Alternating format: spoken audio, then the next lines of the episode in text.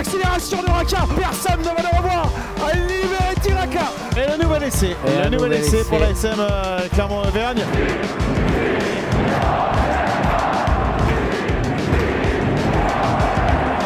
Salut et bienvenue dans l'épisode 36 de la saison 3 du podcast Ici Montferrand avec euh, autour de la table aujourd'hui deux des piliers du service des sports du journal La Montagne, Christophe Buron et Didier Cros. Messieurs, bonjour. Je dirais plutôt des trois quarts centres. Mais... voire troisième ligne pour moi. Bon, qui choisit la gauche, qui choisit la droite, on verra plus tard. Euh, la question du jour, messieurs, après la sévère défaite de l'ASM face au Racing, la place de l'ASM dans le top 6 est-elle menacée? Petit tour de table. Euh, Didier, à ton avis, est-ce qu'elle est menacée cette place? Menacé, le terme est un peu fort. Je dirais que euh, Clermont n'a pas fait une bonne opération. De là à dire que euh, Clermont est vraiment sous la menace, euh, pas encore. Christophe? Pour moi, elle est en danger, oui. Pourquoi elle est en danger? Bah, elle est en danger parce que, alors, bon, déjà, on peut déjà euh, recadrer un peu le débat. Euh, Il n'y a pas très longtemps, je crois que c'est la semaine dernière, on parlait de- d'un débat autre qui était de, je crois, la qualification dans les deux. Voilà, c'est ça. ouais. C'est juste pour résumer le, le fait que ce championnat est un peu fou cette année, qu'il y a. bah, si on enlève les trois, en effet, qui euh, ont l'air de vouloir maintenant se détacher, et notamment le Racing par rapport à son calendrier à venir pour les trois premières places, Mhm. qui sont Toulouse, La Rochelle et le Racing. Il y a six places pour quatre, euh, six clubs par contre pour quatre places. Ça va être extrêmement serré et je dirais que c'est un danger parce que ce week-end a vraiment été un week-end noir pour l'ASM. Hein. Tous les résultats ont été en leur défaveur. Eux, évidemment, leur contre-performance, enfin leur contre-performance, le- leur prestation et le 5-0 euh, encaissé au Racing euh, fait mal aussi.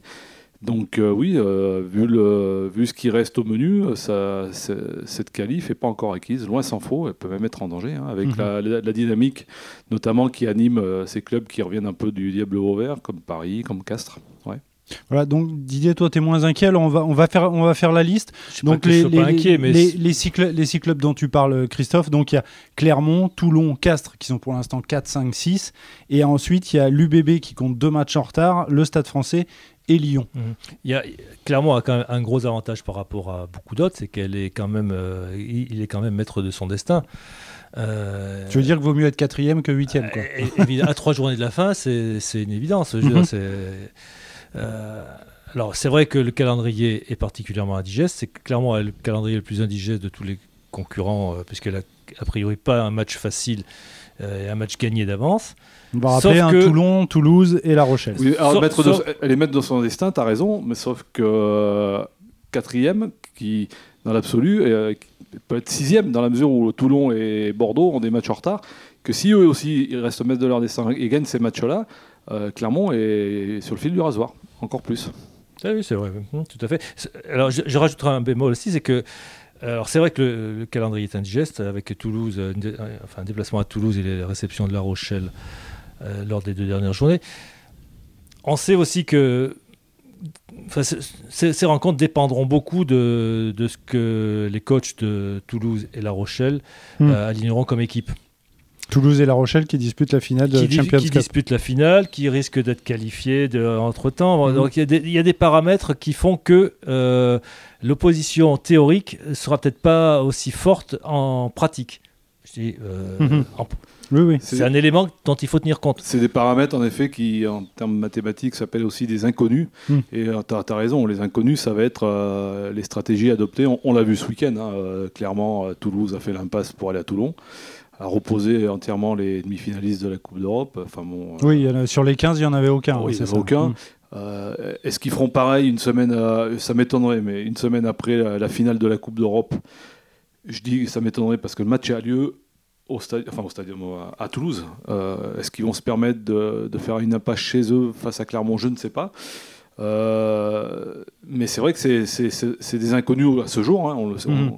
Connaît pas le- les stratégies qui auront lieu par rapport, qui, qui- qui seront appliquées euh, sur ces deux dernières rencontres. Euh, c'est comme Toulon euh, ce, ce samedi. Toulon doit, faire un match de- doit, doit jouer un match de rattrapage demain soir, mardi. Enfin, Alors effectivement, c'est ce que je voulais dire. Toulon va jouer trois matchs en huit jours. Il y a donc eu Toulouse, il y aura Clermont J'ai peur pour la SM que l'impasse soit faite à Montpellier. Voilà, c'est ça. C'est la question que je me posais. C'est-à-dire que tous les vainqueurs de Toulouse de ce week-end, euh, les Toulonnais, soient mis au repos, enfin la grande majorité, pour ce déplacement à Montpellier en match en retard et que Colazo remette la grosse Sarbada au Michelin samedi. C'est un petit peu. Ça, ça serait le pire des scénarios pour la Bah, le pire scénario, c'est ce qui a l'air de se profiler. Enfin, je veux dire, il faut pas être grand, grand clair pour voir que c'est c'est presque la, la- la logique quoi, en- de, Mhm. de reposer les gars en milieu de semaine quoi. Donc c'est vrai que c'est encore un paramètre qui serait défavorable à l'ASM en effet. Et puis tout à l'heure, tu parlais de, de l'équipe de, de Bordeaux qu'il faut surveiller. Bordeaux qui est 7 Cas de qui a match en retard, 58 points, donc 5 points de retard sur Clermont, mais qui a deux matchs hein. Oui, en retard. de matchs notamment- faciles en plus. hein. Voilà, des matchs contre- euh, Agen. Euh, Agen, bon le dernier, donc euh, qui et pas Montpellier match. qui et ensuite euh, aura, Montpellier. euh, Qui le dispute la challenge- finale de oui, qui Challenge aura Cup. challenge à digérer, euh, qui est quasi- non, qui est pas encore maintenu, mais quasiment. Donc euh, ce match en semaine pour Montpellier, ça risque d'être un peu un match. euh, Hmm. Tous ces paramètres dont on ne connaît pas les, enfin les- l'équation, là, on ne connaît pas trop trop les paramètres, justement, euh, ils peuvent vite devenir des, des sujets préoccupants pour l'ASM en effet, ouais, parce que Mhm. bon, Bordeaux, Toulon, qui peuvent repasser devant euh, virtuellement, c'est même voilà. Et donc dans ce cas-là, euh, clairement, on flirtera avec la sixième et euh, là, ça va, ça va jouer. À un moment, je pensais qu'une victoire sur, euh, sur les quatre matchs suffirait, mais je pense qu'au jour d'aujourd'hui, s'il n'y a pas les deux victoires à la maison, ça va être compliqué. Ça veut dire que sur les trois qui restent, il faut en gagner deux. Ce- a il faut quasiment gagner, euh, oui, en gagner deux, quoi. Je pense, hein, au moins deux ou ouais, ouais, enfin deux. Mais alors, on, par- on, on parle de, des, des adversaires, on parle de Bordeaux, on parle de, de Toulon, etc. Euh, euh, en se concentrant su- sur l'ASM, moi, euh, j'ai l'impression ce- cette saison qu'on a beaucoup dit que c'était une équipe à réaction. Donc, on, vu la prestation de samedi au Racing, on peut s'attendre à une voilà, réaction. c'est ce que je voulais dire, moi, dans, pour répondre à la question, de, de- enfin, au débat.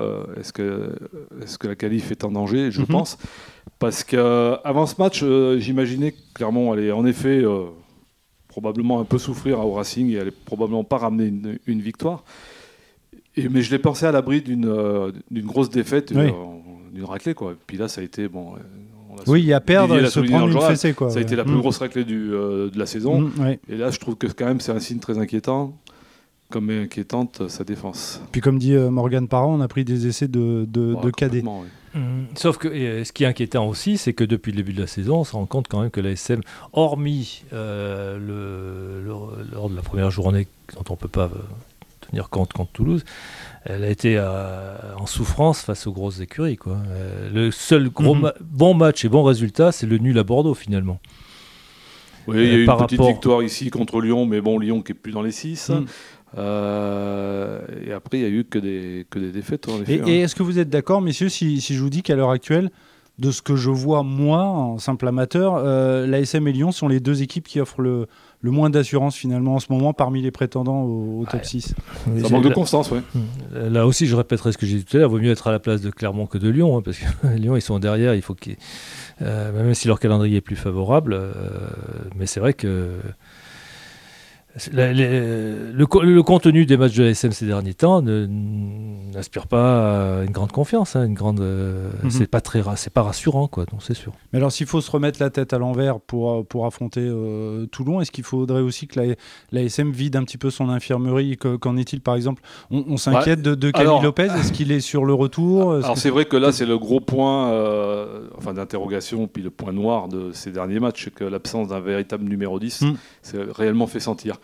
Mais au-delà de ça... euh, On rappelle que Rory Jennings est entré en Oui. cours de jeu. Ce qui est encore plus inquiétant par rapport à ce week-end, week-end dernier, la défaite au Racing, c'est qu'il n'y a pas eu d'impasse. Il y a eu euh, deux joueurs qu'on peut qualifier de, euh, pas de titulaires assurés, mais pas loin de ménagers, ce qui, qui, qui étaient Moala et, et Yato. Le reste, c'est ce qu'il y a de mieux tout de suite en magasin. Quoi. Enfin, Mhm. Matsushima, Penaud, enfin Para, la troisième ligne, pareil.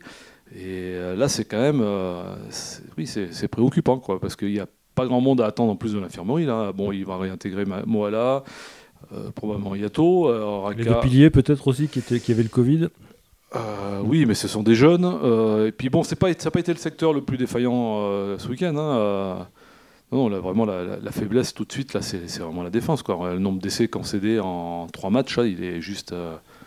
C'est c'est hallucinant, quoi. C'est plus, Mhm. plus de Et 4 la essais, manière, la manière dont ils ont été concédés, surtout. plus, c'est- plus de quatre essais de moyenne. hein, Euh, euh, essais en première main, c'est pas c'est pas des essais après un pilonnage, après X. Des euh, essais de cadet, a dit euh, Morgan Oui, mais, mais des essais de cadet, mais c'est surtout des essais en- quasiment en première main où euh, Racing n'a même pas eu besoin d'imposer X temps de jeu.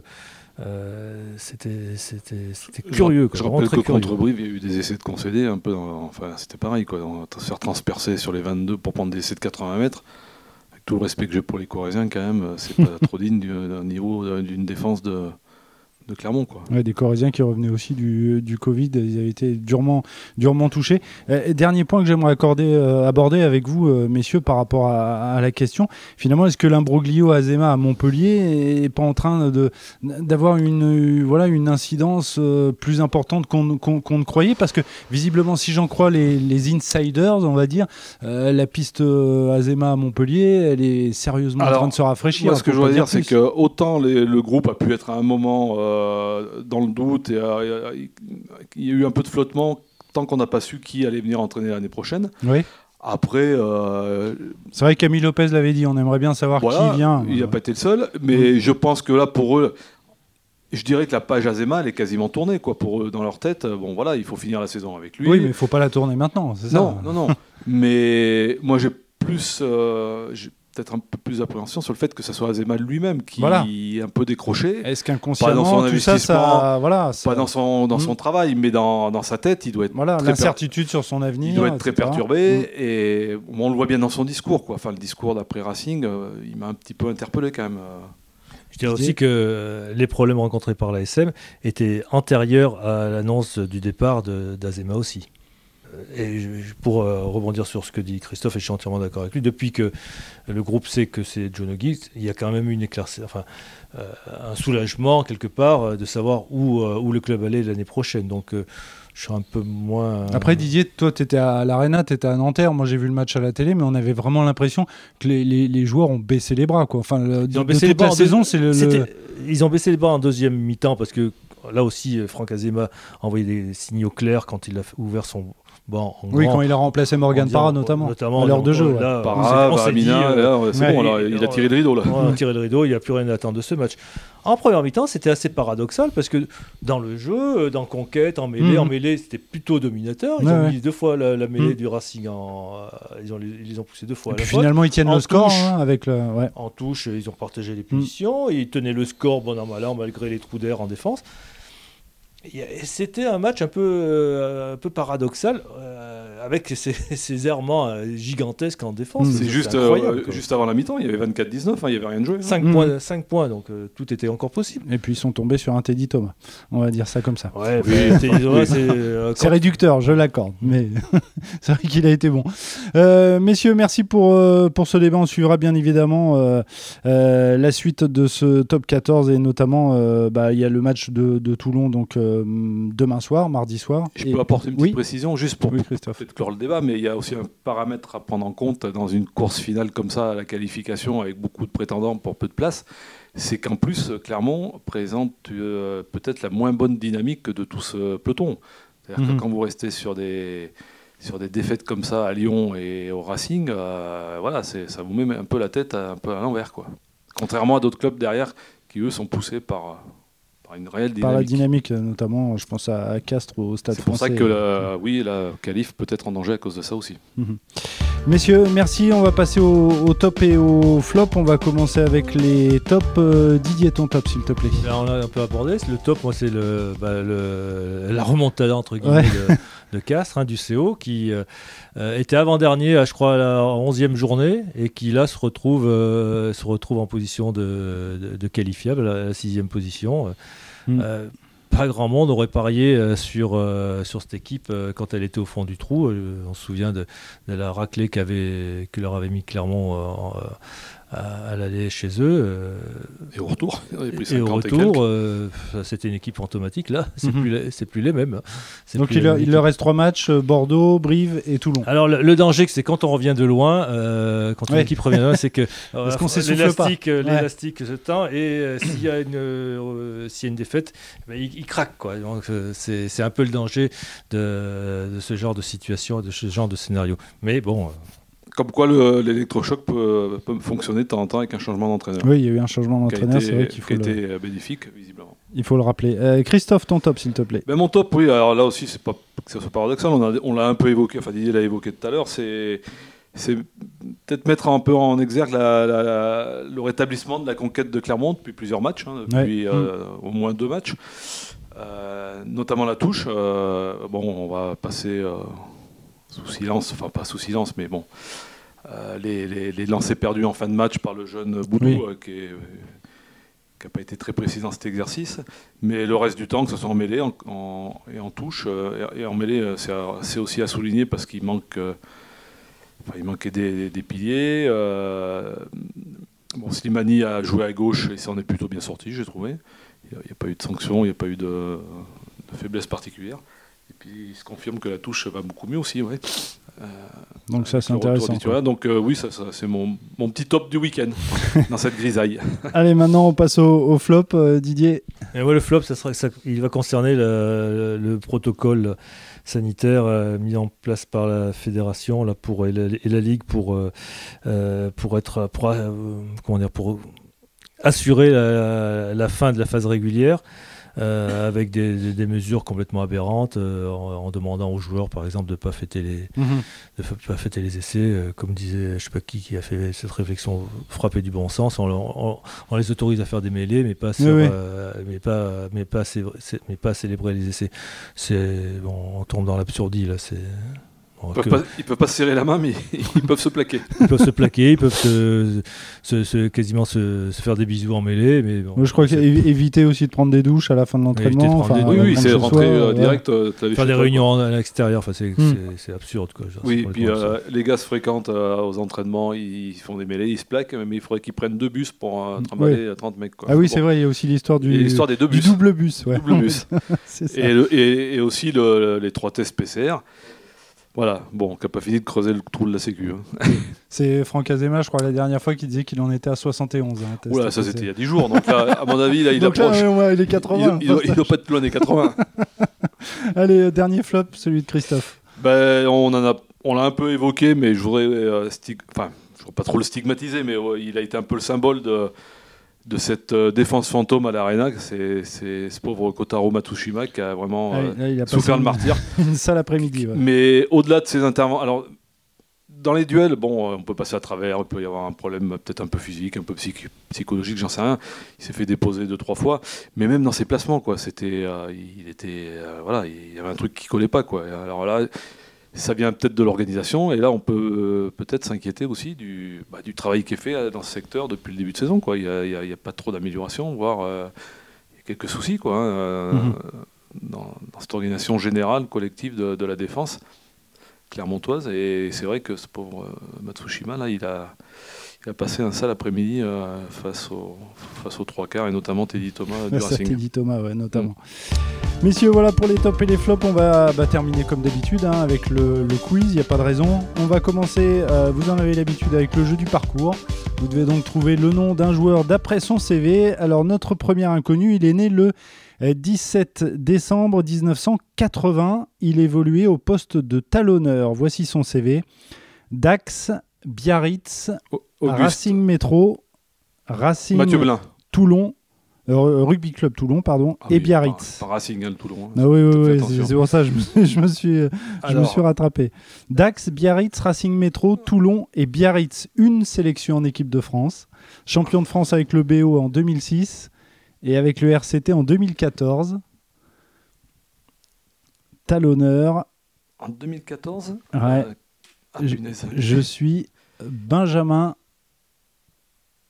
Benjamin Noireau. Ah oui, Noir. tu l'as celui-là. Non, non, oui, non, mais je voyais, je- j'avais perdu son nom complètement. Allez, notre deuxième inconnu, il est né le 27 décembre 1985 et il évoluait au poste euh, d'ailier. Je crois qu'il a fini sa carrière il n'y a pas très longtemps. Je me demande si c'était pas l'année dernière ou l'année d'avant. Voici son CV donc à ce poste d'ailier. Euh, Toulon, Castres, Racing 92 et La Rochelle. Euh, cette sélection en équipe de France, je vais arriver. Champion de France avec, Ca- avec Castres et avec le Racing. Toulon, Castres, Racing 92, La Rochelle, un ailier plutôt petit. Oui, Andreux. Marc, Marc Andreu. Andreu, c'est la, la bonne réponse.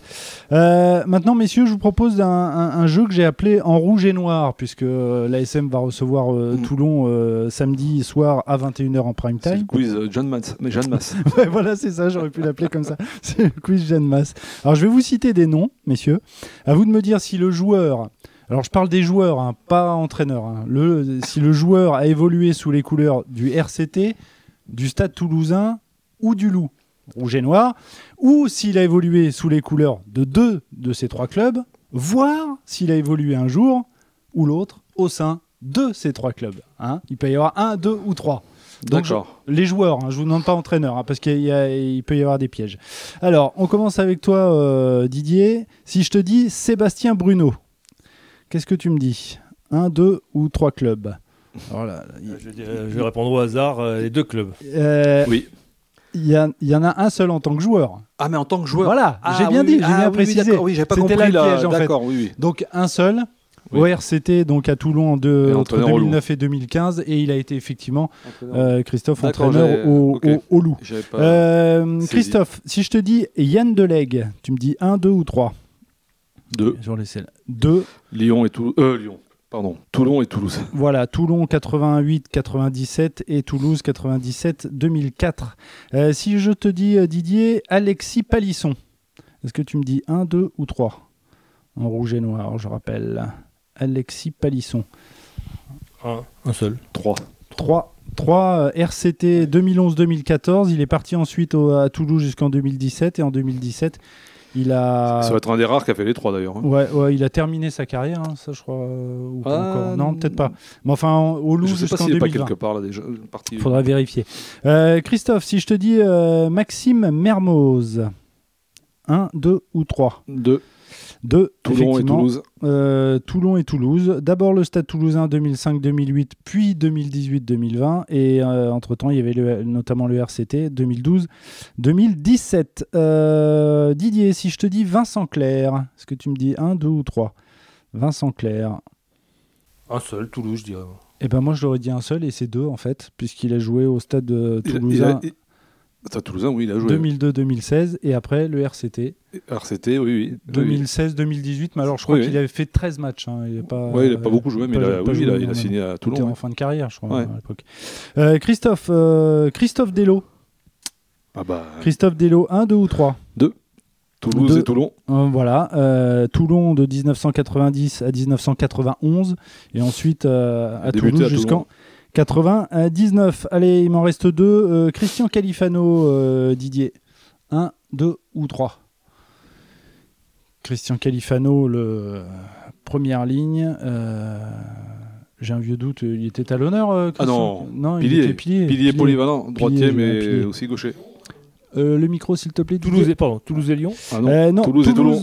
Toulouse, euh, Toulouse, c'est tout. Il n'a pas joué à Toulon? Non, il a pas. Je croyais aussi. Moi, Ah, je il est- crois, euh, Il, est originaire de là-bas, mais il a pas dû jouer en pro à Il- Toulon. Non, ouais. il n'a pas joué à Toulon, Mm. donc Stade Toulousain de 91 à 2001, et puis après il a été notamment à l'étranger, Ouais, euh, etc. Euh, le dernier euh, pour toi, bon, c'est facile celui-là, j'aurais pu le trouver. Frédéric Michalak, Christophe. Eh Un, ben, deux ou trois Il fait partie de ceux qui ont joué au 3. Eh oui, voilà, tout à fait, comme Alexis Palisson, donc Stade Toulousain 2001-2007. Puis 2008-2011. Euh, après, il y a le RCT de 2012 à 2016 et le Loup de 2016 à 2018. Euh, voilà, on termine. C'était un Allez. très bon quiz, hein, bravo. Ah, Félicitations. merci. On termine avec, euh, avec la charade. Aïe. Alors là, tu vas moins me féliciter. Alors, messieurs, mon premier est la onzième lettre de notre alphabet. Mon deuxième, alors là on est en train de calculer, 1, 2, 3, 4. Mon deuxième peut être perdu. Mon troisième est un département français où pourrait atterrir Franck Azema, même si c'est mal barré. Euh, mon tout est un ancien troisième ligne qui a porté les couleurs de Castres et de l'US Montauban. Alors mon premier est la onzième lettre de notre alphabet. Bah, K. K, on est d'accord. Mon deuxième peut être perdu. Elle peut euh, aussi être dans votre camp. Balle. La balle, donc cabale. Et mon troisième est un département français. Caballero. Bo- belle recherche. Yannick Ah oui. Qui est donc euh, champion de France avec Castres en 2013. et- C'est c'est le fruit de tes insomnies, euh, 2018. non Tu, euh, tu réfléchis la Euh, nuit ou quoi Non, c'était euh, alors pour te dire hier euh, hier matin, je crois. euh, D'accord. oui, juste euh, Avant, bravo. avant la messe. après la petite promenade matinale avec les chiens. euh. Bravo.